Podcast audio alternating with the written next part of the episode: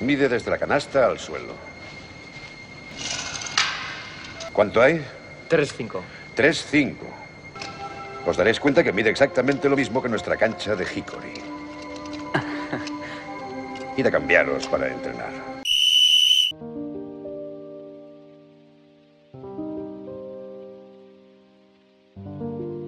Hola a todos y bienvenidos a un nuevo programa de Zona 305.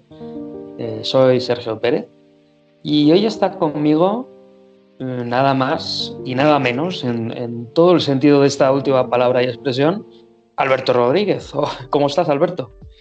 ¿Qué tal? ¿Qué pasa, chicos? Eh, Bueno, chicos, hoy, hoy chicos, te refieres a la audiencia, entiendo, ¿no? Porque estoy yo solo. Sí. Está- estás tú solo, estoy yo solo, nos, nos tenemos el uno al otro, que no es poco. Bueno, claro, o sea, dos, suficiente compañía, ¿no? bueno, hoy hay que Tres, tres son multitud.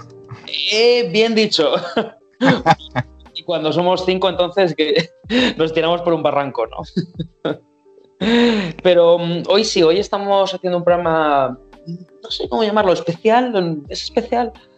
Mm, No, ¿no? Bueno, programa No diferente. sé, yo, yo te diría, yo te diría que hay que decirle al oyente que igual eh, no estaban en buenas condiciones los demás compañeros. Uf, Y hay que sacar el, y hay que sacar el, el programa adelante. Suena muy mal eso, pero bueno, vamos a decir que, em, pues sí, estaban un poco indispuestos, ¿no? Vamos, eh, para poder grabar y entonces, bueno, pues estamos tú y yo solos en este programa navideño en el que vamos a hacer mm, un poco repaso a- al inicio de todas las competiciones, o por lo menos de tres competiciones principales, ¿no? Em, vamos a hablar de NBA, por supuesto, vamos a hablar de Euroliga eh, ahora aprovechando que ha terminado la primera vuelta, pero no vamos a empezar con ello, ¿no? Eh, vamos a empezar con una liga especial que ahora os presento. Pero bueno, eh, Alberto, que no se me olvide, eh, ¿dónde pueden seguirnos? ¿Cómo pueden seguirnos? Que Sí, bueno, hoy, hoy me encargo yo de, de toda esa labor, ¿no? Tanto de redes, plataformas y demás. Eh, ya sabéis que. ¿Eh? hoy te toca, hoy no le podemos poner el marrón a bien B. No, no, no, no, no, no. Eh, pues bueno, chicos, ya sabéis que tenéis tres redes. Nos tenéis en Twitter, nos tenéis en Facebook, nos tenéis en Instagram como arroba zona 305 podcast. Y luego, por supuesto, las plataformas donde escucharnos como iVoox, Anchor, Spotify, Google Podcast, Apple Podcast, Stitcher, Radio Public, Breaker, entre otras. Así que ya sabéis que en todas esas plataformas, eh, si os suscribís, como bien dice Jacobo cuando está, eh, os llega una notificación cuando subimos los programas. Y yo creo que con eso ya podemos arrancar, ¿no? Sí, yo creo que poco más que añadir. Eh, bienvenido a a todo el mundo y arrancamos.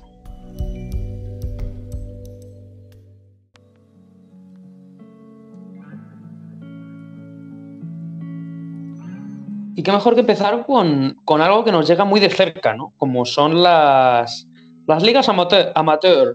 Eh, ¿Me ha salido bien el francés? No, amateur.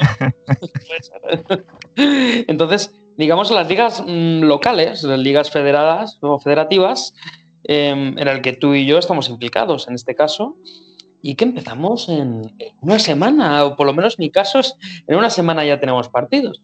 Entonces, vamos a hablar un poquito de, de lo que parece que es una realidad y que no hace tanto teníamos muchas dudas de que se diese a cabo, ¿no? Entonces, bueno, Alberto, mm, ¿cómo has pasado las navidades con tu equipo? Eh, cuéntanos cómo esperas este inicio de, de competición, no tan no solo por, por parte de tu equipo, recordemos Villa de Leganés, eh, sino por parte, digamos, de Federación Madrileña, que es lo que nos, nos a nosotros, y un poco federaciones en general. Pues bueno, eh, lo primero decir que, que parece que ya se ve la luz al final del túnel. Es decir, eh, siempre hemos sido muy escépticos desde, desde septiembre con, con el tema de, bueno, el escenario 1, el escenario 2, el escenario 3, el hipotético escenario 4 que parece que no, no parece que vaya a llegar ni se vaya a inventar. Sí. Eh, entonces, bueno, contento en ese sentido, ¿no? Porque pues, al final, dentro de lo, lo seguro, ¿no? Todos queremos competir ya, todos queremos volver un poco a la medio normalidad que va a suponer, pues bueno, volver a la competición, jugar con mascarillas eh, tener árbitros en pista, eh, ir a jugar contra otros equipos y, todas estas historias. Entonces, mm, esperanzador, ¿no? Eh, yo creo que es como más me siento ahora mismo. todavía no quiero gafarlo, que aún quedan días, pocos, pero, pero, quedan días, y más saliendo de Navidades. Pero bueno, mis equipos, pues la verdad que, con alguno mejor que otro, podríamos decir, ¿no? duras declaraciones. Eh, entiendo, y comparto que las navidades es una época de descanso, entonces bueno, mi, mi senior masculino ha estado un poco más reticente a entrenar y más a disfrutar. Mm, entonces eh, tampoco me voy a cebar con ellos, que son grandísimas personas. Y en cambio sí que quiero, quiero aprovechar eh, para hablar muy, muy, muy bien de, de mi sub-22 femenino. Que, tiene una media de, 11, 12 personas viniendo a entrenar. En Navidades es, espectacular. Y, chicas que han estado doblando, que están en el senior aunque tengan edad de sub-22, y, igual. Entonces, no tengo palabras para, decir lo contento que estoy, el esfuerzo que han realizado, el compromiso que han tenido. Y quiero y deseo que eso va a ser, en consecuencia, una manera muy buena de empezar la competición. Entonces, a nivel de mis equipos, así está el percal. ¿Tú qué tal con los tuyos? Yo muy bien, en general. Eh, estoy algo parecido con el senior también, ¿no? Pero bueno, que hay que entenderlo, ¿no? Y con cadetes y junior, muy bien, en general, ¿no? Mismo, eh, mismo planteamiento que, estás teniendo tú con el, con el sub-22 femenino. No me están fallando, están viniendo a entrenar sin problema y estoy muy contento estoy muy contento y, bueno, nos han ido dentro de lo que cabe bien los partidos amistosos. Así es que ya con ganas de iniciar, vamos a explicar un poco que hay ciertos cambios ¿no? Eh, en la liga para poneros un poquito en situación, que es que este año no hay grupos de seis, son grupos de cuatro o incluso tres, como pasar en sub-22 femenino, precisamente. Correcto. Y sobre todo el gran cambio, yo creo que hay, es que Em, vamos a jugar cada dos semanas a priori y mm, de manera consecutiva con el mismo equipo. Eh, no se va a jugar una primera vuelta y segunda vuelta al uso, ¿no? Son como dos mm, o tres mini eliminatorias a ida y vuelta, ¿no? Eh, entonces, eh, ¿cómo crees, Alberto, que esto va, a afectar a, a, los equipos? Porque al final, jugar cada dos semanas con una entremedia de descanso sí que puede llegar a afectar, ¿no? Y sobre todo a nivel mental. Y jugar contra el mismo equipo dos veces seguidas, pues también, ¿no? yo, creo que, aquí se va a poner muy a prueba, siempre lo hemos hablado aquí, ¿no? el tema del calendario. esta vez el calendario se va a afectar eh, de manera muy considerable, o sea, em, muy poco margen de maniobra. Si al final tienes solo una o dos semanas de margen contra un equipo muy bueno, es difícil reaccionar, es difícil preparar, es difícil eh, manejar la situación. Lo cual también es bien en el sentido de que, de que más fácil te va a ser recordar en qué has fallado, en qué puedes ajustar, en qué te han hecho daño los jugadores del otro equipo. Con lo cual, eh, eh, lo bueno y lo malo. Em, Luego esto de que sea el mismo equipo yo creo que tiene que ver, que yo creo que cualquiera que lo vea es una obviedad, ¿no? O sea, son separados en dos semanas, mismo equipo, yo creo que todo esto tiene que ver mucho con el protocolo COVID. Eh, el hecho de que, de que juegues dos semanas contra el mismo equipo y, no que sea una jornada uno una jornada con otro, y si hay algún un positivo o alguna cosa, al final solo se ven afectados dos equipos. En un periodo de dos semanas, que se supone además que es lo que se suele aislar a la gente. Entonces, en ese sentido, creo que está muy, muy bien planteado. Quizá el único pero que yo le pongo, que tú lo has mencionado, los grupos de tres. Porque los de cuatro, quieras que no, pues bueno, sí, hay dos semanas, pero le afecta a todo el mundo. Sí, son seis partidos al final, ¿no? Eh, Eso es. Pero, pero claro, en el caso de los grupos de tres, mm, te ocurre que cuando no te toca, te tiras un mes o tres semanas sin jugar. Sí, eso va a ser muy duro. Y por ejemplo, en mi caso, empiezo jugando todos los partidos y luego ya acabo. o sea, me ha tocado el último de la rotación de descanso. Entonces, en ese sentido, yo creo que es algo o bien que me beneficia o bien que me, me puede entorpecer. Yo creo que te toque el primero o que te toque el último es bueno, pero como te toque entre medias, que empiezas, paras un mes y te vuelve a tocar, creo que. Complicado. cualquiera. Eh, cualquier turno, digamos, que te toque es malo. O, se puede mirar desde los, unos ojos muy negativos, ¿no? Porque Hmm. si te toca el primer turno de descanso, puedes decir, es que yo ya voy con un mes de retraso de competición respecto a los otros dos equipos, ¿no? Eh, en tu caso también, que te toca el último, eh, pues a lo mejor es eso, ¿no? Ahora que ya había cogido ritmo de competición, un mes de parón, ¿no? En medio, pues igual, ahora que estaba pillando el ritmo, me paran y luego otra vez, al final cualquiera puede mirar el lado negativo. Mm, bueno, vamos a ver cómo funciona. Yo creo que este año es un año tan excepcional que, que nos toca a todos arrimar el hombro y poner la otra mejilla, ¿no? Mm, totalmente. Son mu- muchas frases hechas, pero, pero es lo que toca este año, eh, ser comprensivos y, y ayudar en todo lo posible. Em, bueno, yo sé que tú no has tenido partidos amistosos mm, fuera de tu club, pero yo sí. Y he de decir que las medidas em, anti-COVID mm, creo que han sido una gran, mm, ¿cómo decirlo? Bueno, han sido un gran acierto, ¿no? Eh, un gran acierto. Em, sobre todo el tema de lavarse las manos antes de salir, después de salir los jugadores, em, sí que creo que es el- la gran clave de, de esto, porque al final lo de parar a los cinco minutos para limpieza el balón, em, no sé si nos estará escuchando alguien de la Federación Madrileña o del Comité de Árbitros o quien sea, pero lo siento mucho, me voy a archivar, en- apenas se está haciendo. Eh, no, es así, eh, se puede hacer, pero lo que muchos clubes han decidido, por ejemplo, en el mío en Villalba, es, mira, tenemos los balones preparados y en vez de estar limpiando el balón y parando, pues eh, en cuanto tú me das la señal, cambio de balón y listo. Y ya está.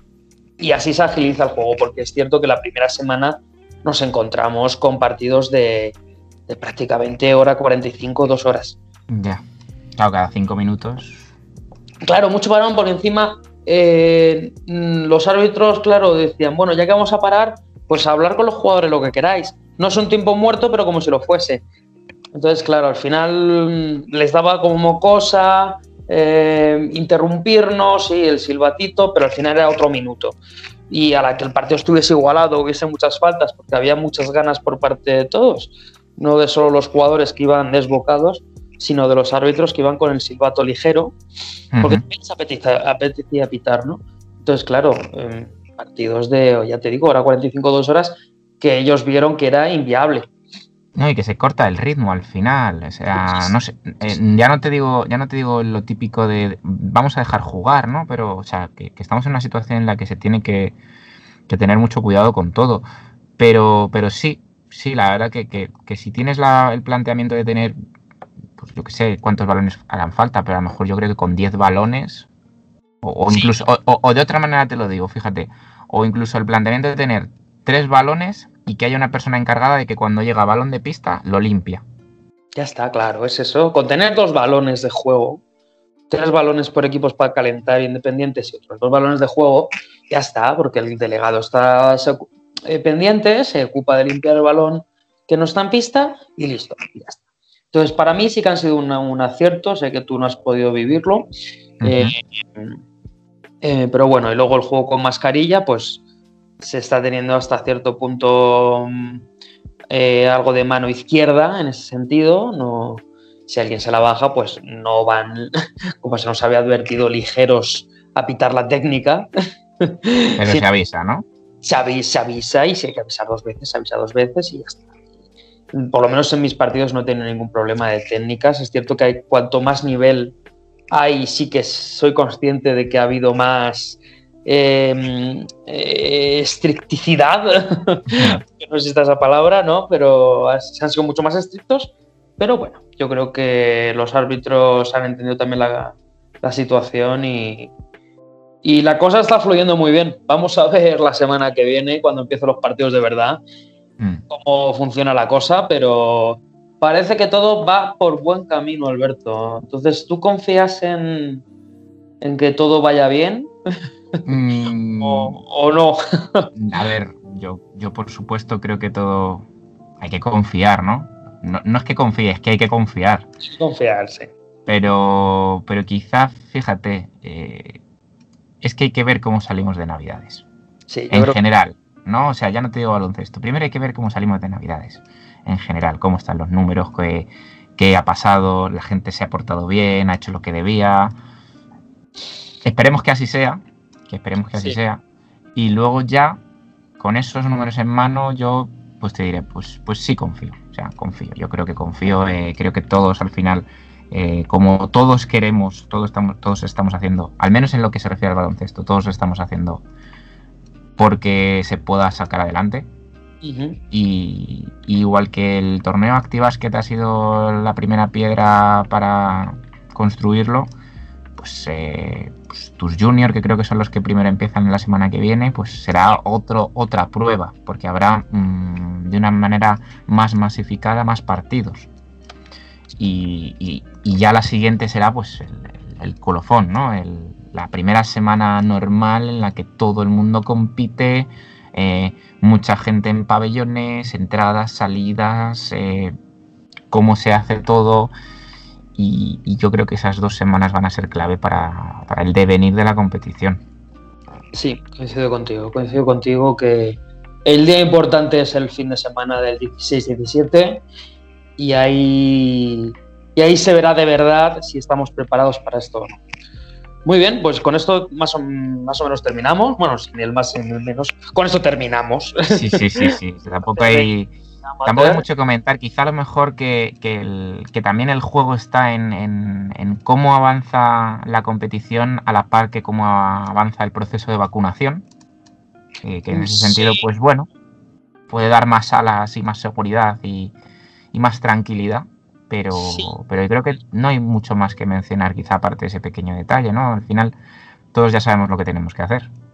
Sí, poco más. Eh, que hay tantas incógnitas en este tema de la vacunación que tampoco podemos sondar mucho en este tema. Pero bueno, todo se irá viendo. Eh, depende de nosotros que, que, siga habiendo baloncesto. Y nunca mejor dicho, depende de nosotros que, que sigamos teniendo nuestros fines de semana baloncestísticos y ahora pasamos al jugador misterioso o no. Ahora lo explicamos.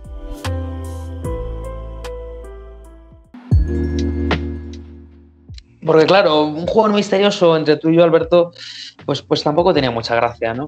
No, es, machacarnos el uno al otro, innecesariamente. no, no, tenemos ganas de hacernos sangre, ¿no?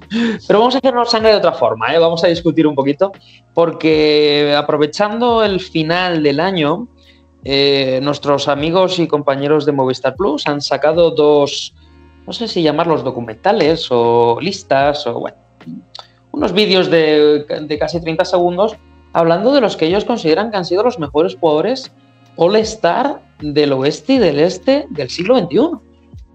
Y nos ha parecido curiosa la lista y queremos hablar un poco de ella, ¿no? Entonces, si te parece, Alberto, vamos a hablar eh, primero de los bases y los escoltas, Mm, han elegido, lo dicho, los compañeros de Movistar Plus, dos escoltas representativos del este y dos del oeste. Bueno, dos escoltas, dos bases, dos aleros, así hasta el pico. Entonces, si te parece, vamos a hablar primero de los bases, de los cuatro bases, y vamos a elegir uno, ¿no? ¿Me estás proponiendo que elaboremos un, un, quinteto del siglo XXI a nuestro gusto? Sí, yo creo que es una. Sí, yo creo que has captado bien la propuesta, ¿no? sí, sí, vamos a hacer un quinteto cada uno a nivel personal, que dé las presentaciones que quiera, no tiene por qué ser el mejor, esto es totalmente subjetivo. Y, a ver qué sale, ¿no? Hombre, un buen equipo va a salir seguro. Sí, desde luego. Está claro que DJ en Venga no está metido aquí. Pero bueno, hay algunos que, jugadores que sí que pueden tener algo de polémica, ¿no? Entonces, vamos a empezar con los bases, si te parece. Eh, empezamos con el este, que ya puede haber la primera polémica, que es que eh, los bases son Jason Kidd eh, y uno que puede no ser considerado base, que es Allen Iverson en el este, ¿no? Y en el oeste tenemos a Steve Nash y a Stephen Curry, que yo creo que ahí hay menos duda, ¿no? Entonces dime, Alberto, de entre estos cuatro magníficos jugadores, ¿con quién que lo son, sí. Eh, o lo han sido. Es, curioso que ya solo en los bases eh, se dé el tópico de, jugador All-Star mejor, del, mejor del siglo XXI, pero que no tiene anillo. Sí, correcto. Porque ya nos vemos en el caso de que Steve Nash, jugadorazo, y Allen Iverson, jugadorazo, son jugadores que no tienen anillo. Sí. Y a mí es que los anillos me tiran.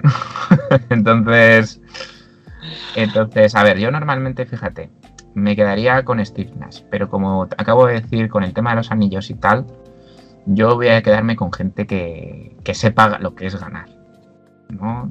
Y, mi primera elección va a ser Stephen Curry. Mi base va a ser Stephen Curry. Vale, interesante, interesante. Yo fíjate que, que a diferencia de ti, sí que voy a elegir a Steve Nash. en este caso sí voy a elegir a Steve Nash porque me parece que ha sido un base que, ha marcado época. Obviamente Stephen, o sea, obviamente los otros tres también, ¿eh? que conste. ¿eh? Este. Pero a nivel personal siempre me ha gustado mucho como base Steve Nash. Ha parecido que es el prototipo de base casi ideal. Eh, y, me tengo que quedar con él, un tío que ha ganado dos MVPs, eh, pues midiendo un 85 como mide él o lo que mida. Y si encima sin casi defender, pues tiene mucho mérito. tiene mucho mérito pese a no haber ganado anillo, pero bueno, ha estado cerca, ¿no? Casi siempre ha estado cerca me han faltado esas finales, ¿no? Con Phoenix en aquella hmm. época, ese mm, proto Houston Rocket, lo que sería ahora Houston Rocket, ¿no? Pero bueno, vamos ahora, si te parece, con el escolta, porque tampoco queremos enrollarnos mucho, porque estaríamos un programa entero hablando de esto.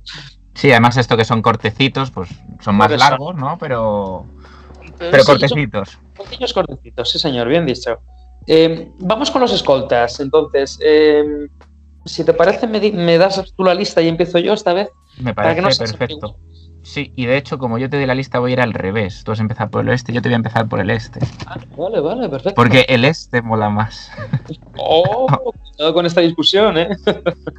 bueno, pues eh, por parte de los escoltas, volvemos a lo mismo. Sigue pudiendo haber polémica, quizá nos podemos encontrar jugadores mejores, peores. Por el este tienes a Dwayne Wade y a Ray Allen. Uh. Y en el oeste, pues a nuestro querido Kobe Bryant y a James Harden. Sí, curioso que este Harden, bueno, curioso que este Harden no deja de ser un MVP, ¿no? Sí. Pero bueno, sí, curioso que este Harden, bueno, yo me tengo que quedar con, con el que parece el más obvio, ¿no? Que es, que es Kobe Bryant. Me parece el mejor jugador de todos ellos el jugador encima que más ha ganado, eh, que más clase y técnica tenía, el que mejor defendía, el mejor en todo. Entonces, si yo tengo que elegir y confeccionar un equipo, tengo ya un base espectacular como Steve Nash, necesito a alguien que, que, digamos, eh, reciba esos balones de Kobe ¿no? Eh, por fuera y que pueda jugarse ese uno contra uno que tanto le gustaba a Kobe Bryant. Me tengo que quedar con él. No sé con quién te quedarás tú, pero. Igual salta la sorpresa, ¿eh? Oh, oh, James Harden, cuidado. Igual, salta la sorpresa. Eh, me ha gustado eso que has dicho de, los unos contra uno, porque efectivamente, a ver, eh, Stephen Curry es más tirador, ¿no? Entonces, aquí por suerte, quitando a James Harden, todos son ganadores. Y no, hay que desprestigiar a James Harden diciendo que es el jugador que más ha anotado en esta última década. Pero me voy a quedar con Dwayne Wade. mira, eso sí que me sorprende un poquito, ¿eh? Sin, por supuesto, dejar la oportunidad de mencionar que Kobe Bryant es, con diferencia, para mí, eh, el mejor jugador de todos ellos. Pero ese flow que me lleva Dwayne Wade de, sus primeros años y tal, como esto al final son jugadores que pueden escoger en, su prime seguramente, me quedo con Dwayne Wade, por gusto. Vale, vale, vale, me gusta, me gusta, me gusta que haya cierta discrepancia y, podemos hacer un buen 5 contra 5, ¿eh? que no repitamos jugadores. Pero bueno, gracias a, bueno, gracias Alberto. por, por esta primera elección con bases y escoltas. Y vamos a pasar a- al viejo continente. Vamos a hablar un poquito old school. Old school en el sentido baloncestístico, no por otra cosa. Y vamos a hablar de Euroliga. Una Euroliga que ha terminado la primera vuelta y está emocionante, está preciosa, intensa, con buen nivel Ajustada. Eh, entonces, ¿qué te- Alberto, si te parece bien, no sé si tienes por ahí la clasificación. Sí, la tengo aquí a mano. Mm, ¿Qué te parece si hacemos un pequeño repaso de cómo ha, mm, entre comillas, mucho terminado, porque aún queda, si no me equivoco, cuatro partidos por jugar aplazados? Sí. Em, pero bueno, vamos a decir que ha terminado la primera vuelta. Mm, entonces, Alberto, dinos, ¿cómo está la clasificación ahora mismo de la Euroleague? Pues te voy a hacer un repasito empezando por los top 8, ¿vale? ¿Eh? Y, y además eh, mencionar que uno de ellos tiene dos partidos de menos. Con lo sí que cual estamos hablando de que ese equipo, si los dos partidos que tiene de menos eh, los ganara, se pondría segundo, Uh, subiendo desde la Jo. quinta posición. Pero bueno, ahora descubrimos quién es ese quinto equipo, ¿vale? Eh, en primera perdona. posición, ¿Eh? Que Alberto, admito que yo ya sé quién es, pero y me hago mucho el sorprendido. Pero bueno, es por darle un poco de emoción, ¿no? Pero bueno, nuestros, nuestros oyentes a lo mejor, que pueden estar más desactualizados, si no tienen tiempo, pues le damos un poquito de emoción por ellos. Pero bueno, eh, ya lo venimos diciendo, ¿no? Eh, este año parece que, va a hacer frío por la Euroliga y, parece que a, a una marcha imparable el CSK de Moscú está primero. Eh, ha perdido solo tres partidos, 14 victorias. Seguido por el Real Madrid con 12 victorias y 5 derrotas. Y ya de ahí para abajo, Barcelona, Bayern, Zenit, que es ese quinto puesto que le faltan eh, dos partidos por jugar con 10 victorias, que si los gana pues se pondría a la altura del Real Madrid. Eh, Férreos, como siempre, hay colados en sexta posición el Zalgiris. Eh, Valencia, en séptima posición, que, ya hemos dicho que puede ser el año de Valencia y Valencia necesita meterse en ese top 8. Y, y bueno, decía, decía nuestro, nuestro compañero David de Favoro que podía ser el año de Olimpia Milano. De momento parece que así es. Está ahí en, en la octava posición, custodiándola, faltándole un partido por jugar aún. Y eso sería el top 8. Luego ya, eh, si nos salimos de, de ahí, equipos importantes que no sabemos cómo les puede ir, si van a remontar, si van a subir, si van a bajar más. Mm, yo te voy a ir diciendo qué, qué opinas de que equipos como Vasconia, Olympiacos, Maccabi, el EFES estén tan abajo. Por no mencionar a Panathinaikos, que está en los fosos. Bueno, sí, y, otro día hablamos del Alba. Eh, es curioso, bueno, la Euroliga es que es una competición tan difícil, tan, tan dura, que, que siempre tenemos equipos que nos sorprenden. Y cuando hay equipos que nos sorprenden, significa que hay equipos que nos tienen que decepcionar y que se tienen que quedar fuera, no pueden entrar todos. Entonces, el gran el gran perjudicado este año, sin duda, es el Efes. Eh, se nota mucho que Shane Larkin no está bien físicamente. Mm, y si no está bien físicamente Shane Larkin y no tiene ese flow que suele tener jugando, el Efes lo nota mucho. Les faltan muchos puntos. Y. por- porque el equipo sigue siendo el mismo, más o menos. Pero han perdido la gran oportunidad y ellos, y ellos lo saben. El año pasado era la gran oportunidad de que el EFES ganara la Euroliga. Entonces, han- yo creo que han empezado algo deprimido. Eh, lo que te digo. Sí, sí, o sea, que como- Se junta todo, ¿no? Entre que, entre que pierdes esa oportunidad, eh, tu jugador referencia, que muchas veces lo decimos, pero es que sin Larkin es perfectamente medio equipo de Anadolu Efes, Sí. no está bien. Eh, es difícil ¿eh? salir de, ese círculo y más cuando el calendario Euroliga es tan exigente, cuando hay cantidad de equipos hipercompetitivos, es que no hay un partido fácil que te permita levantar la cabeza. Sí, y sobre todo se está notando mucho en el caso del EFES que están perdiendo muchos partidos igualados, cosas que el año pasado era casi impensable. Entonces, esa es la gran diferencia. No es que estén per- perdiendo mucho de mucha cantidad, están perdiendo partidos por 6, 5, 2 puntos. eh, que eso son lo que hacen que tenga balance negativo o, esté ahí prácticamente 50-50. Eh, creo que remontará, es un gran equipo y en el momento en el que Seilankin eh, vuelva a estar bien físicamente, pues ya podéis imaginar la, cantidad de victorias que puede dar este chico a, su equipo. Pero bueno, del resto de equipos, más o menos están en posiciones naturales, hmm. peleando por, por digamos, eh, hasta el sexto puesto de, la Euroliga, ¿no? ¿Qué Quizás Sigue, sigue, siendo sorprendente, ¿no? Que lo hemos comentado antes de empezar a grabar, eh, que se agarre con uñas, con dientes y con todo lo que tenga el Bayern a esa cuarta posición. Sí, es, es sin, sin, duda, junto con el Zenit, la gran sorpresa de este año. Porque yo lo, bueno, yo lo dije, lo medio vaticiné, dije, el Bayern se caerá, tarde o temprano se tiene que caer.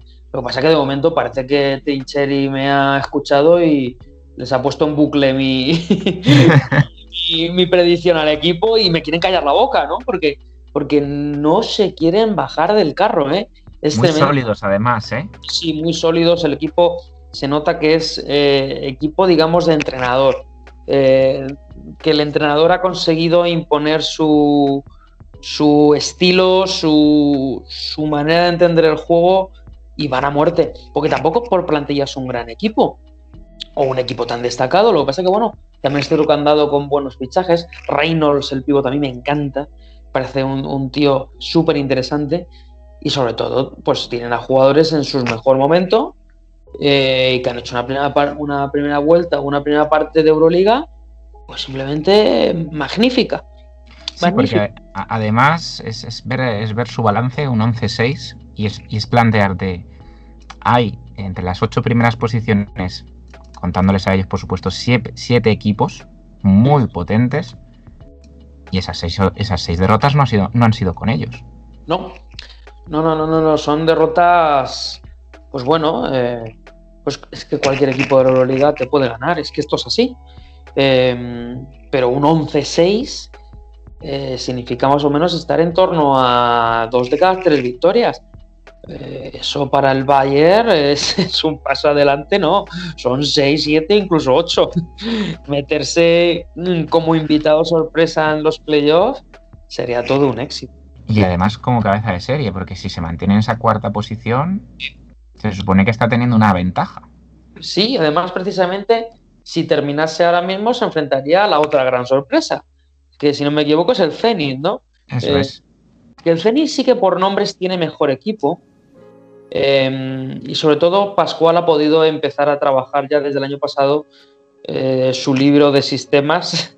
no sé si tú, Alberto, eres muy consciente del famoso libro de sistemas de Pascual, que decían que eran 100 páginas de sistemas y sistemas y sistemas y sistemas y se lo tenían que aprender los jugadores.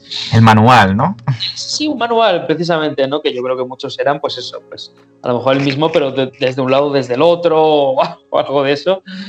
Pero parece que sí, que el equipo eh, está más al acorde a gusto de, lo que es Pascual, ¿no? Y sobre todo Pangos está jugando que da gusto. O sea, es que yo no sé qué ha pasado estos dos años en el Barcelona, pero ha vuelto el Pangos del, de Falguiris que nos tenía acostumbrados. Y de a su mano, junto con otros buenos jugadores, veteranitos, que todos los conocemos, como por ejemplo Casey Rivers o Ponitka, pues de la mano de estos tres jugadores, por ejemplo, pues están ahí con opción de ponerse segundo. sí, sí, sí, sí, Pero además es que siempre, siempre ocurre, ¿no? Cuando conformas un equipo, eh, siempre hacen falta veteranos. Y si mm. además les pillas en ese momento del que ya son veteranos que quieren ser veteranos, que quieren dar por el equipo y no por ellos, ocurren estas cosas.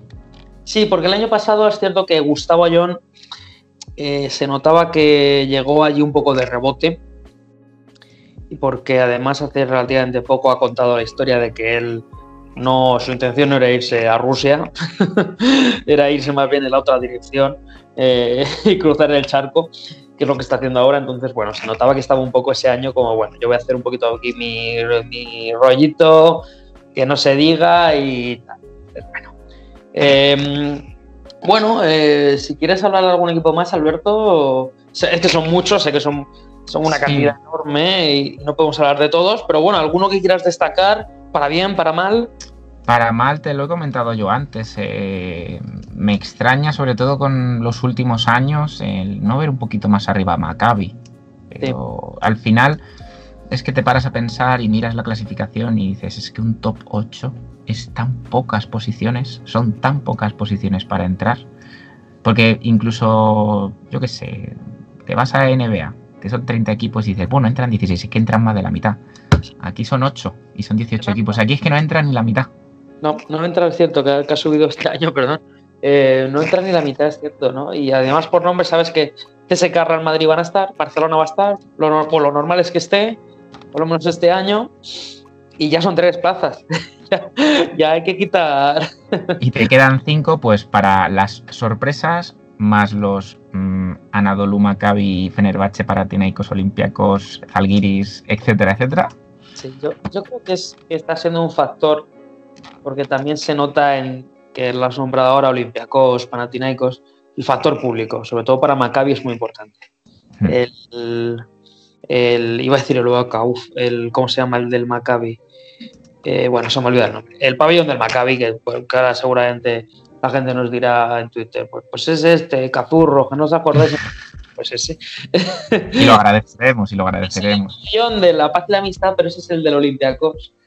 Eh, pero bueno, da igual. El pabellón del Maccabi, fundamental siempre es el público y el apo- eh, su apoyo, y ahí se sustentan muchos, muchas de sus victorias.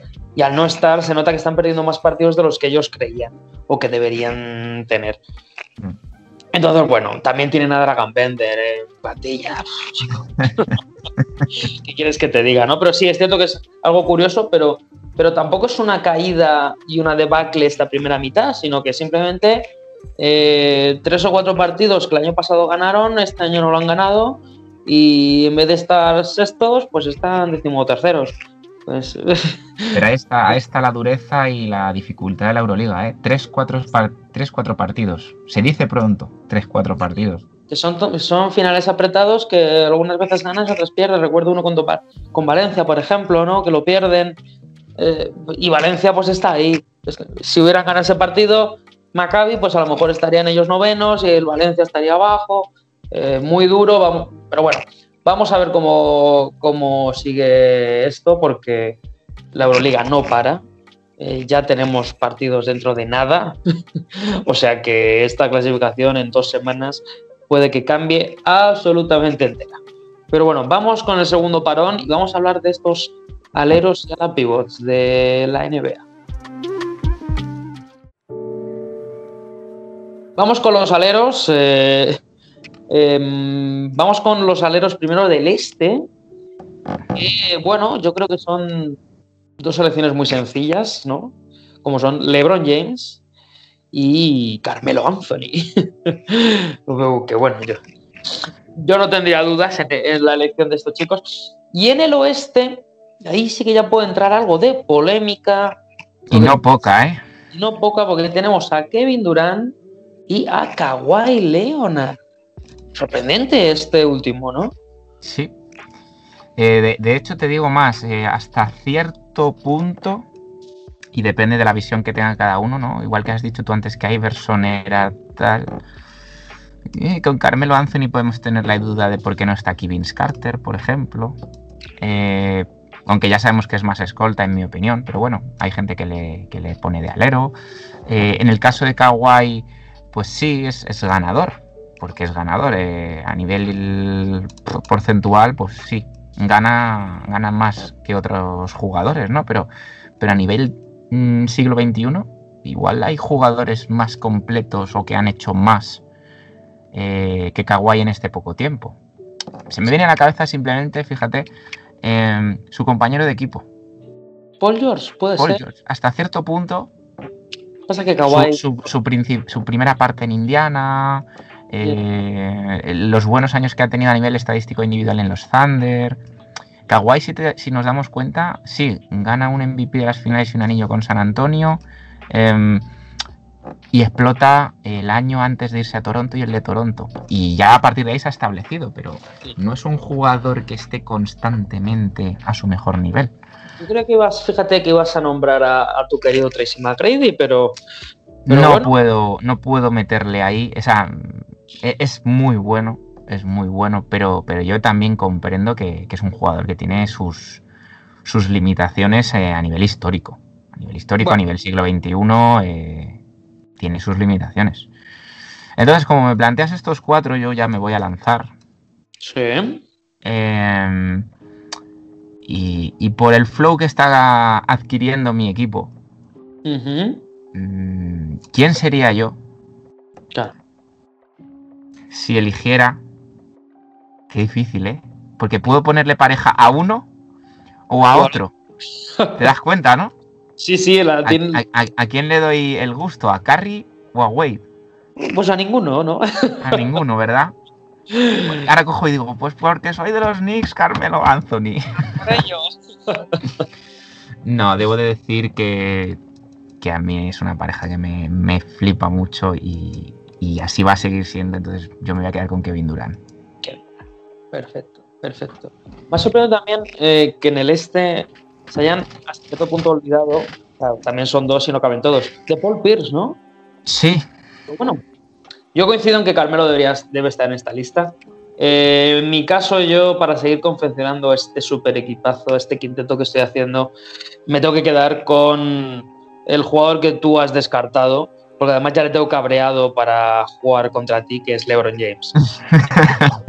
y se ha dado cuenta de que el general manager Alberto Rodríguez no le ha elegido, no le ha querido elegir y, ahora mismo tiene rabia en su interior. Así es que yo me quedo con LeBron y, sigo formando este equipo. Pero bueno, vamos con los ala pivots. Sí, em, y, ya, que has decidido cambiar el chip y esta vez has empezado tú por este, pues esta vez me voy con el oeste. Y te ah. voy a hacer daño desde el minuto uno, diciéndote que el primer jugador que hay en esta lista de los ala pivots en el oeste no es otro que Dirk Nowitzki. Ya empezamos difícil para ti. O fácil. merecido, merecido. Y, a su lado, quien objetivamente todos creemos, yo creo que es el mejor cuadro de la historia, Tim Duncan.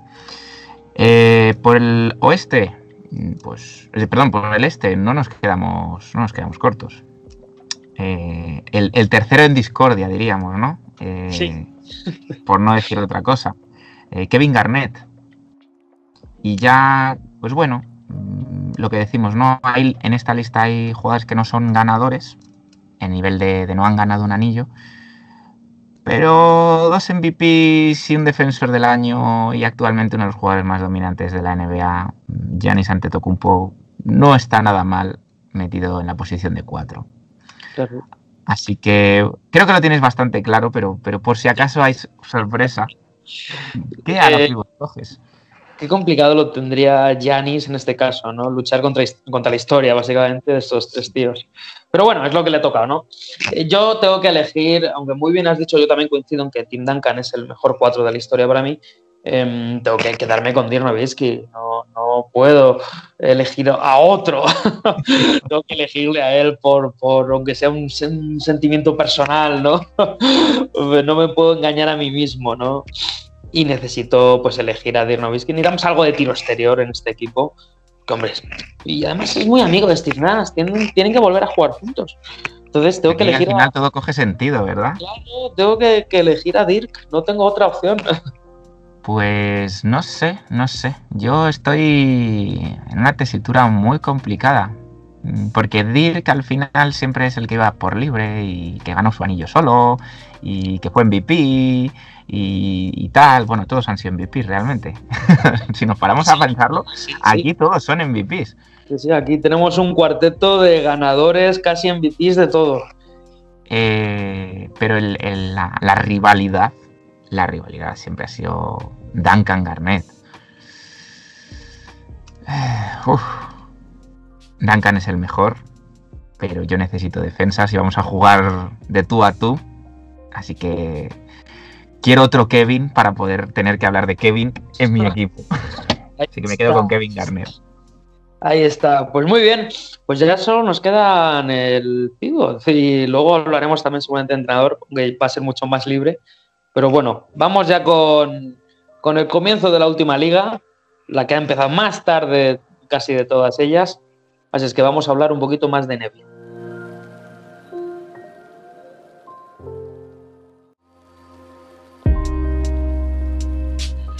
Una NBA que yo creo que ha empezado como todas, no sé tú, pero... Pero, fíjate, me, vas a permitir que te corrija, ha empezado tarde, pero más pronto de lo esperado, siendo la que más tarde ha acabado. Eso es cierto, eso es cierto. No, no hay mentira en todo lo que has dicho. Todas mis palabras son verdades. Es cierto, sí, sí, sí, es totalmente cierto. Para mí un acierto que empezase, no iba a decir tan pronto, ¿no? Se esperaba que fuese para el 18 de enero, más o menos, el día de Martin Luther King en Estados Unidos. Se ha empezado antes, se ha ganado o se han salvado muchos millones. Yo creo que sí que ha sido un acierto. Y sobre todo el calendario va a ser un poquito más laxo dentro de lo que de lo duro que está siendo ya. Mm, ¿Cómo has visto este inicio? Yo ya te digo que, como he dicho un poco en la introducción, lo he visto como todos los inicios, ¿eh? de todos los años. Frío, ¿verdad? Sí, muy. Se nota que no ha habido pretemporada. Si ya cuando las hay se nota y se lo toman las dos primeras semanas, casi el primer mes de relax, yo creo que estas dos primeras semanas han sido un poquito más de lo mismo.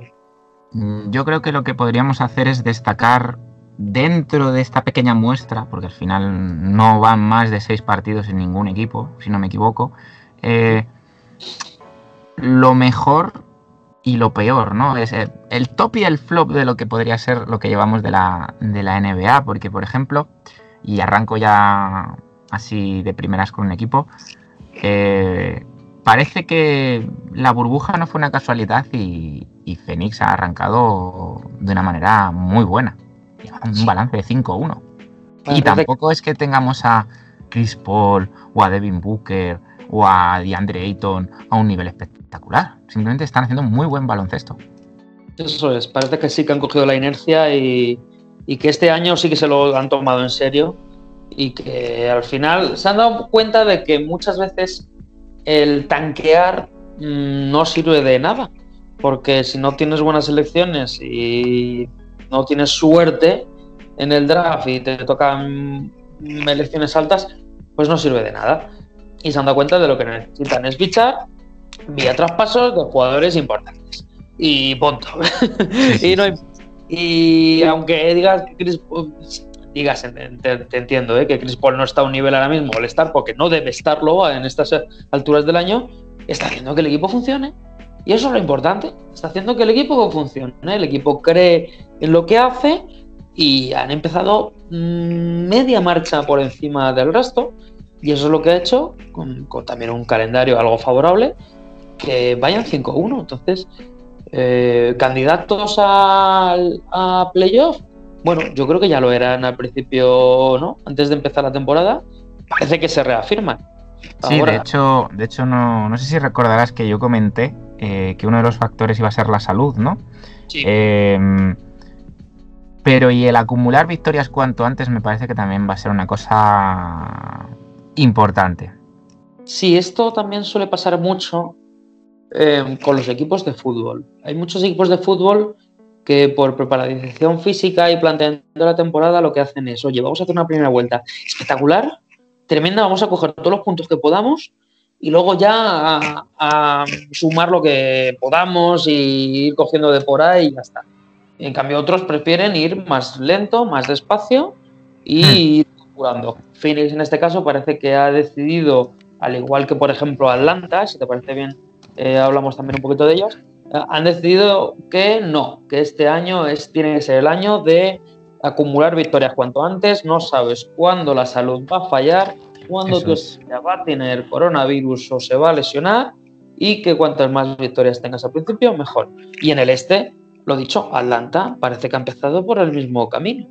Sí, la verdad que cualquiera que se vaya a la parte alta de la clasificación del este dirá, eh, ¿qué está ocurriendo? Recuerdo que hace dos semanas eh, no hablamos apenas de Cleveland, porque nos daba mucha pereza hablar de Cleveland. Sí. Y la clasificación nos está dando un poquito en la boquita. bueno, no seamos, no, no saquemos conclusiones precipitadas, porque sí que es verdad que empezaron con un 3-0 y luego han perdido los dos siguientes partidos. igual, igual se han subido así a sprint y ahora están cayendo rodando, ¿sabes? Sí, bueno, la baja de Kevin Love, aunque tampoco es que haya sido fundamental en las tres victorias, es más, solo creo que jugó en el segundo partido, mm. puede que les haya afectado un poquito y sobre todo que tiene un equipo muy joven. Sí. Un equipo muy joven eh, y que al final suele haber muchos altibajos. Pero bueno, como siempre, Dramon empieza bien la temporada. ¿eh? Pero bueno, y, que tiene que ganarse un contrato, todo hay que decirlo. Eso siempre, eso, Pero bueno, Atlanta, te pregunto por Atlanta.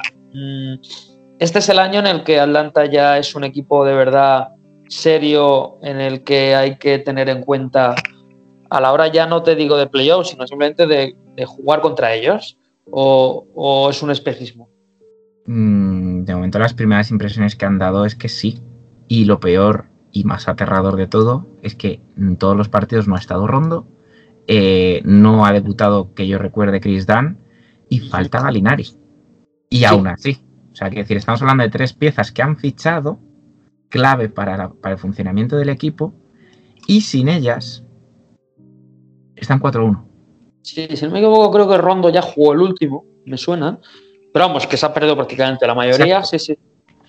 Y, Lo cual ya, te da, a entender el, quizá el cambio de mentalidad o el paso adelante que han dado eh, en Atlanta, ¿no? De este año queremos ya ser peligrosos, eh, estar en boca de la gente. Es que además tienen que aprovecharlo porque tienen un super clase como estrella. Es que, es que tiene un jugadorazo tremendo. Entonces, si no es ahora, ¿cuándo va a ser? O sea, este equipo debería estar ya preparado para ello. Pero bueno, también sorprendente un poco Orlando, ¿no? Orlando, ya lo hablamos hace un par de semanas, eh, equipo que siempre es muy sólido, muy fiable y, que ha decidido también empezar ganando sus partidos, ¿no? La verdad es que sí. Entonces, eh, tanto que decíamos de Orlando no se ha movido, Orlando quizá en todo este tema de no haber tenido pretemporada, de no haber pues mejor lo viejo conocido que lo malo por conocer, ¿no? Eh, les ayuda a tener ya un equipo compacto hecho para arrancar desde el primer momento. Quizás no al nivel, aunque a pesar de que el resultado sea muy parecido, quizás no al nivel de Phoenix Suns, que tienen un techo más alto, ¿no? Pero sí al nivel de nosotros es que ya hemos jugado juntos, nosotros es que ya nos conocemos de sobra. Entonces, eh, a un principio de temporada, sin pretemporada, eh, muy frío y tal. Orlando, que además no es un equipo que vaya a grandes marchas, le está viniendo bien. Sí, en ese sentido sí. Tienes toda la razón. Otro equipo que parece que sí que eh, carbura, ¿no? O que, o que vamos a decir que va bien también en el, en el oeste, eh, parece que es Portland, ¿no? Aunque los resultados a lo mejor no son los más esperados, no estamos hablando de un, de un 6-0, pero sí que parece que, se confirman las sospechas de que es un equipo que vamos a tener que tener en cuenta a la hora de hablar de candidatos al título. Eh, pero es un equipo más de sensaciones, ¿eh? Sí, sí. que el calendario que ha tenido hasta ahora ha sido complicado. Por eso lo digo, por eso lo digo. Yo creo que las sensaciones han sido muy buenas, ¿no? Mm. Sí, sí, sí, sí. La verdad es que sí. Eh. Es que además eh, es lo que decíamos, tienen una profundidad de banquillo brutal brutal. Y además ahora mismo no tienen a, todos sus jugadores aún. Entonces, eh, que te falte Gary Trent Jr., em, que Lillard no esté todavía a su mejor nivel, porque recordemos que acabó la temporada con lesión y eso llevará tiempo. Que McCollum esté a un nivel espectacular, porque ha empezado muy, muy bien. Eh, y el hecho de tener no dos, que es otra cosa que sí que les ha fallado otros años, sino tres pivots que pueden utilizar de muchas maneras, como Nurkic, como, como Canter, eh, y darse minutos y no sobrecargar y, tal, me parece, me parece una plantilla que, ¿sabes, ¿sabes estas épocas que tienen algunos equipos? de que, eh, que, se dan muy pocas veces todos los años, pero a veces pasa de, de, estas rachas de 15, 20 victorias seguidas, tal. Yo tengo la sensación de que este año Portland va, va a tener una de esas. Sí, o, que a lo mejor no son 15 seguidas, pero son 15 en 16, que a lo mejor hacen 8 y 7, ¿no? Algo de ese estilo, ¿no? Sí, sí, van a tener yo creo buenos momentos de temporada. Los que también esperamos que tengan buenos momentos, aunque a mí de momento mm, no me están dando buena espina son los Boston Celtics. Eh, no sé si es que la baja de Kemba Walker se está notando, que es obvio que se note, pero no sé qué pasa con Boston. O a lo mejor tú piensas todo lo contrario, no sé. ¿Qué opinas de Boston y este inicio de mm. temporada? Creo que se ha roto el equilibrio. ¿Mm? Recordemos que Boston siempre era muy multiposicional, muchos jugadores, muchos ajustes, muy tal. Eh, creo que a nivel vestuario, más que a nivel de juego, a nivel de calidad, eh, se nota mucho la salida de Gordon Hayward. Eh, porque sí, efectivamente, si nos cogemos la tabla de estadísticas, están actualmente Jason Tatum promediando casi 27 puntos y Jalen Brown 28 puntos. O sea, es una salvajada, una barbaridad que desde este momento le deseo ya que le toca también a Jalen Brown ser All-Star este año. Eh, rezamos por ello, sí. Pero, pero nuestros Jays, hasta cierto punto, em, ¿va a ser bueno para Boston que estén a tal nivel los dos? Claro, falta Kemba, ¿no? Se nota que falta Kemba y, un poco eso, ¿no? y, que es que, aun con Kemba, me da la sensación de que va a faltar algo más. Sí, ¿no? Yo, entonces en ese sentido coincidimos de que es lo contrario que Portland. Sí. Es lo contrario que Portland. Y eso que Jeff Tick y Tristan Thompson están funcionando bien, ¿eh? Pero. Sí. Mm, bueno, vamos a ver. Eh, ya por acabar un poco por equipos puntuales, es que claro, son 30, son muchos. Pero bueno, te pregunto por, por uno de los equipos en los que hemos o vamos a estar más atentos este año, que es Denver Nugget, ¿no? Denver con, la llegada de Campaso ha tenido muchas o va a tener muchas miradas puestas aquí en España y ha empezado, pues vamos a decirlo muy claro, ha empezado fatal. no. Eh, existía este riesgo, lo dijimos. Eh, el, apostar por Michael Porter Jr. podía salir muy bien si explotaba, que no está haciendo malos partidos, ni mucho menos. Pero ya hemos visto que, eh, que había ese cierto descontento por parte de Will Barton, porque él quería ser titular. Eh, han, perdido, han perdido profundidad de banquillo. Eh, quieras que no, yo creo que su posición más floja es el 4. Es decir, Paul Millsap cumple años, no nos olvidemos de que, que la gente cumple años. Em, y, bueno, mm, también es cierto que es un equipo eh, que siempre es de menos a más. Sí, vamos a ver cómo funciona este equipo. De momento eh, poco, ¿no? Un poquito estamos viendo de él. Bueno, eh, ya veremos. está a un nivel espectacular. O sea, es que eso no hay. Y, debo decir que para, para el poco tiempo que ha habido, que quizá es más eso que otra cosa, creo que físicamente está espectacular. Bueno, es que él ha dicho que ha estado en en el verano más corto de su vida es en el que más tiempo está en el gimnasio. Dicho por él, o sea que físicamente está muy bien. Está muy bien, pero el equipo parece que no acompaña, ¿no? Las lesiones tampoco ayudan. Mm. Así es que vamos a ver un poco Denver qué tal, pero bueno, pequeño resumen, Alberto, si te parece bien, de, este y oeste en este inicio. Algo que destacar. ¿Qué te parece si hago, qué te parece si hago un resumen de este y oeste y luego yo te lanzo a tu equipo y tú me lanzas a mi equipo. Venga. Y con eso rematamos este programa tan especial y personal. Bueno, a ver, rematamos este programa tan especial. Quedan cosas, quedan cosas. Todavía quedan cositas, ¿eh? Tenemos que terminar ese quinteto que estamos haciendo y el top y flop, que eso sí que va a seguir, ¿eh?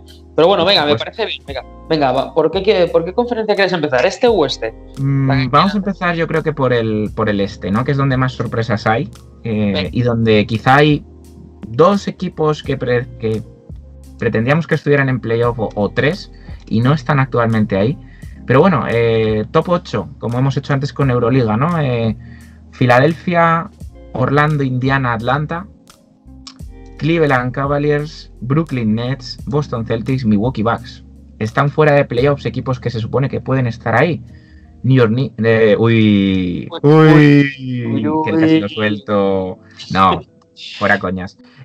Miami Heat, sí. Toronto Raptors, y quién sabe si empiezan a funcionar las cosas Washington Wizards, que han ganado su primer partido sin Russell Westbrook, todo se ha dicho. Cinco triples dobles con Westbrook 0-5, primer partido sin Westbrook 1-5. Ay. Bueno. Bueno. Vamos con el oeste, anda. Y en el oeste, pues bueno, eh, tenemos a Phoenix Suns, que han empezado muy bien. Eh, Clippers, que, que si te soy sincero, ese 4-2 me parece un 4-2 muy extraño, Sí. porque han ganado cuatro partidos, pero los dos que han perdido los han perdido como si fueran el último de conferencia. Sí, un desastre absoluto. O sea, han sido dos partidos perdidos, sí, pero dos a debacles tremendas. Mm, Eso, eso merecería la pena pararse otro día con más tiempo, pero, pero es, es para mirarlo, ¿eh? Sí. Sí, sí, sí, tienes razón, sí. Eh, terceros Lakers, eh, cuartos al, al mando del sargento de, de hierro New Orleans Pelicans, eh, Utah Jazz.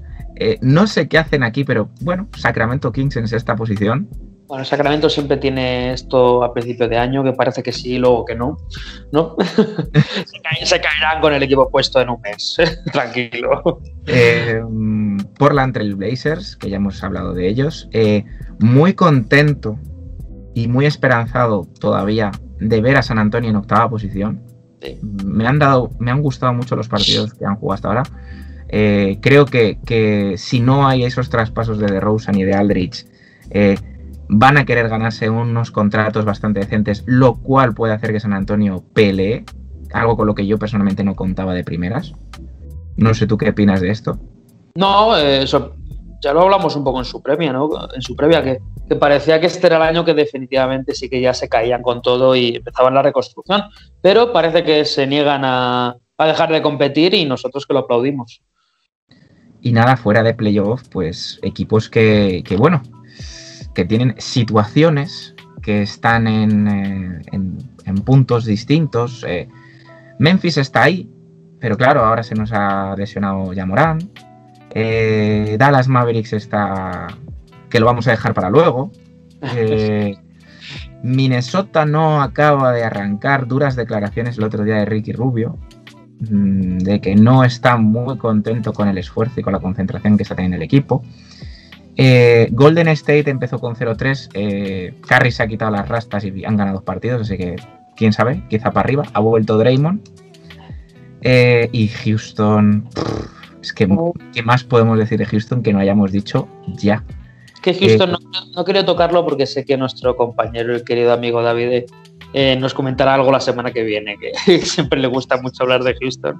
Vamos a, vamos a dejarlo en que. Voy a dejarlo como una frase así un poco. Quizá exagerada, ¿no? Pero cuando Harden ya no es suficiente. Quién sabe, ¿no? Pero bueno, vamos a terminar, si te parece bien, como, como bien has dicho, con nuestros dos equipos. ¿no? Eh, por mi parte, Dallas Mavericks, decir que inicio clásico de Dallas, de tocarnos los huevos a dos manos, perdón por la expresión, pero es así, eh, y perder contra el, el Mindundi de todos y luego a los Clippers le ganamos de 50 al descanso. Eh, y, y, esperando un poco también a Porzingis, todo hay que decirlo. Todavía hay un par de piezas que hay que cuadrar. Entonces, bueno, no estoy nada preocupado. Y los New York Knicks, que bueno.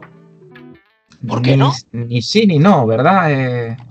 Bueno, ni sí ni no. Yo creo que eso ya es un, es un paso para los Knicks. Totalmente. O sea, de, si del... sinceros, lo normal es un 0-5, pero vamos, pero vamos, clavado. Yo no lo habría dicho mejor. Del 0-5 al 2-3 hay dos pasos y dos partidos. Y Por está. eso lo digo, o sea que. Y, y bueno, por supuesto, eh, destacar, porque hay, ahora que podemos, quizá dentro de unas semanas no podremos, ¿no? Pero, pero que le hemos ganado a Milwaukee de paliza. Ahí está. o sea, eh, ahora que podemos decirlo, eh, bueno, no sé, eh, primeras sensaciones normales tirando para bien. Mm, se juega algo, hay orden, hay rotación, hay objetivos. Y todavía no estáis que... en defensa, ¿eh? Todavía os falta mucho en defensa.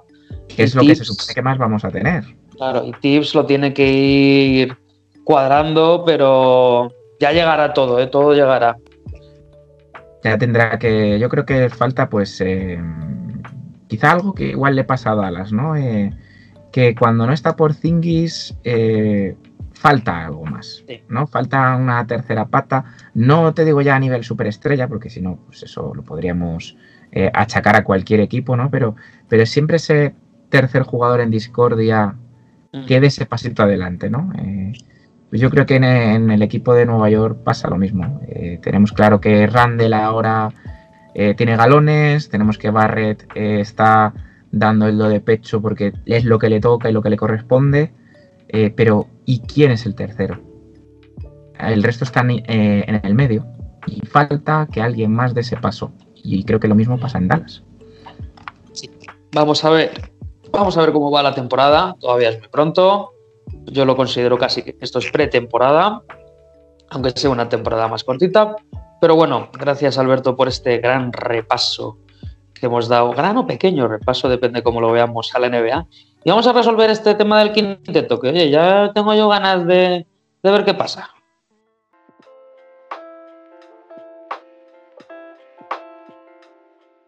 Y nos hemos dejado para el final la posición más denostada de, la década, sin ninguna duda. Que empezó con mucha fuerza, que es la posición del pivot.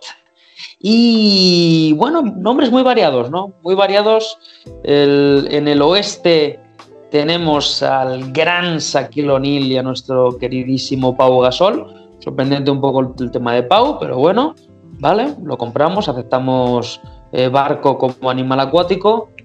Y en el este, mm, Dwight Howard y Joel Embiid. Bueno, Quizá Eh, con Embiid eh, pasa lo mismo que con Antetokounmpo, a diferencia de que la vitrina de Embiid está vacía. Claro, mucho más vacía, ¿no? Pero bueno, yo, yo creo que aquí se nota que ya el tema de los pivots va flaqueando a medida que, que pasan los años y, y había que tirar de uno del este, del que fuese, y han tirado de Embiid. Pero bueno, rápidamente, Alberto, de estos cuatro, ¿a quién eliges para finalizar tu quinteto? Es que quiero ajustar contra tu quinteto, entonces por favor elige tú primero. Tengo que elegir yo primero, vale, perfecto. Eh, bueno, yo como ya tengo un 4 muy abierto y tenemos espacio en la pintura de sobra, voy a elegir sin ninguna duda a la gran fuerza de la naturaleza, que es O'Neal. Y como yo, como yo sabía que tú ibas a elegir a Shaquille O'Neal y yo también le quería, pero no quiero coincidir, me voy a quedar con el prime de Dwight Howard. Vale, vale, vale, vale, vale. Me gusta, me gusta, me gusta, me gusta, me gusta. Bueno, repasamos pequeños quintetos antes de una pequeña pincelada con el entrenador, si te parece bien, Alberto. ¿Qué ¿Qué te parece si en vez de entrenador les ponemos dos entrenadores, uno del este y uno del oeste cada uno? Dos entrenadores, Joder, buen cuerpo técnico. Vale, vale. Me gusta, pero primero vamos con el quinteto. Alberto, repásanos tu quinteto histórico de la década. Bueno, no creo que se quede nada flojo. Por supuesto, tú tienes a dos top 3 históricos, que quieras que no se nota, pero bueno, eh, me quedo con Stephen Curry, Dwayne Wade, Kevin Durant, Kevin Garnett y Dwight Howard. La verdad que otra cosa no, pero Flow, Flow tengo por un, por un rato, ¿eh? Y ahí hay, malas pulgas, digamos, en el buen sentido en ese quinteto, ¿eh? Pero bueno, yo me quedo con Steve Nash, Kobe Bryant, LeBron James, Dirk Nowitzki y Shaquille O'Neal. La gente que nos diga, pues con qué quinteto se quedaría, ¿no? Con el suyo. No tiene por qué ser ninguno de los nuestros, ¿no? Pero Exactamente. Hombre, pueden decirnos qué les parece, ¿no? ¿Quién, quién creen que puede ganar? Yo creo que, que está claro que ganaría el mío. está por ver. Pero a lo mejor lo marca estas victorias el tema de los entrenadores, ¿no? Sí, Entonces, vale, me gusta tu idea. Vamos a coger un entrenador cada uno, uno del este y otro del oeste. Entonces, ¿qué te parece si me empiezas por tu entrenador del este? mi entrenador del este. Mi entrenador del este está de moda. Oh, está de moda, ¿no? Cuidado. Está de moda, bueno, está de moda y estuvo de moda. Eh, me voy a quedar como entrenador del este con Eric Spoelstra. oh, vale. que ha hecho un magnífico trabajo, al menos en la última temporada, eh, dando la sorpresa y la campanada con los Miami Heat. Bien. Pues yo me voy a quedar con tu archienemigo, Doc Rivers, ahora precisamente este. Y me voy a quedar con nuestro amigo Doc. Vas a hacerlo más personal todavía, ¿no? Si cabe. Para que tus jugadores estén un poquito incluso más cabreados, ¿no? Que les metes ahí cizaña tú como presidente. pues sí, yo me quedo con Doc Rivers. Pero bueno, y si te parece bien, voy yo con mi entrenador del oeste, Sí. que no podía ser otro que el más laureado de este siglo, que es Don Phil Jackson. Mm, mm, mm. El más laureado de este siglo. Bueno, no he dicho ninguna mentira, que a lo mejor está empatado con el tuyo, pero es el Ah, más. ah, ah, ah, vale, vale, vale. Menos mal, menos mal. No vaya a ser que yo elija al más laureado también de este siglo, Oh, la persona de Greg Popovich. vale, vale, perfecto, perfecto. pero Muy bueno, buenos sí, entrenadores, eh. Son Sí, muy buenos entre los cuatro, pues. Eh, no bien, no, es que hemos estado repasando antes del programa y, y ninguno se les acercaba, la verdad. ninguno se les acercaba. Muy bien, pues oye, gracias Alberto. Y vamos con el top, el flop, el primer top y flop del año.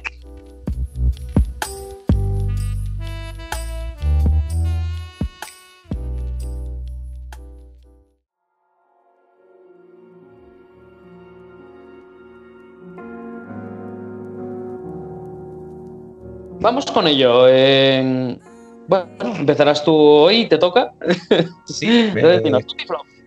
Vamos a, o sea, aprovechando que es el, el, el primero del año y que estamos en, en un programa un poco más personal, o sea, que no tenemos que ceñirnos tanto al baloncesto, yo creo que se merece la- el top el decir hemos llegado a 2021. ¿no? Eh, creo que, creo que ha, ha sido un camino largo y, y creo que volver a, iniciar un año con otra perspectiva es importante, sobre todo a nivel baloncesto.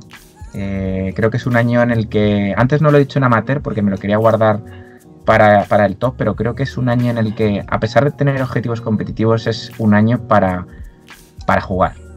Para jugar. Entonces, eh, top para que en 2021 se pueda jugar.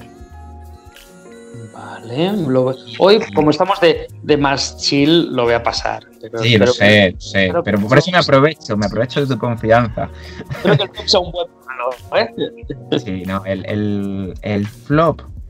El flop es, para mí, sin lugar a dudas, eh, Houston Rockets. Es que debo representar aquí a, a nuestro querido director. eh, no se puede ser peor cada día, cada día que pasa. O sea, ¿cómo se puede hundir más en el, en el, en el fango, en el agujero negro?